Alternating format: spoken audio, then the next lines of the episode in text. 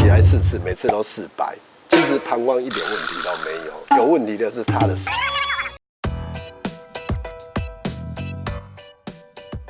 通常夜尿过多，我想这里指的应该是次数了，就是说打断睡眠中间一半要起来睡呃的小便的一个次数。一般来说起来一次还 OK。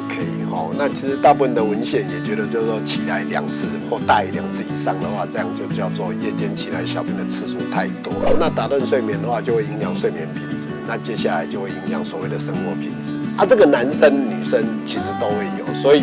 女生还是会有这样的问题，那男生的话，相对上因为有个射物线，这个样的情况就有更多了。膀胱胎其实一有一个所谓的生理容量，那大概就是四百 cc，起来四次，每次都四百。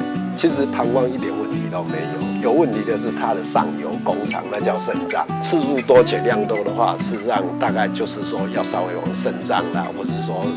那个心血管、那种血液循环的系统那边去查一下，这样子次数多且量少，譬如起来四次，一次是一百、一百、一百、一百，四次合起来四百。其实这真的就是所谓的仓库不好。仓库如果是正常的话，它理论上可以储存四百，一次出金存货就可以了，它不需要起来四次。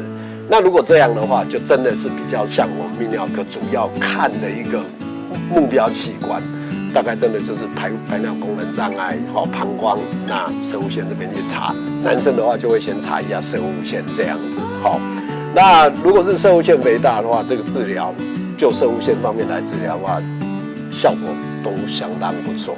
那如果女生的话，会有所谓的就是所谓的膀胱过动啦，哈，膀胱对这种解尿的冲动相对敏感，哦，所以它不到那种生理的容量。他就会有想要解小便的一个冲动，这样子。其实大家都有一句话嘛，叫做对症下药，这个鉴别诊断还是最重要，方向对了，治疗效果才会好。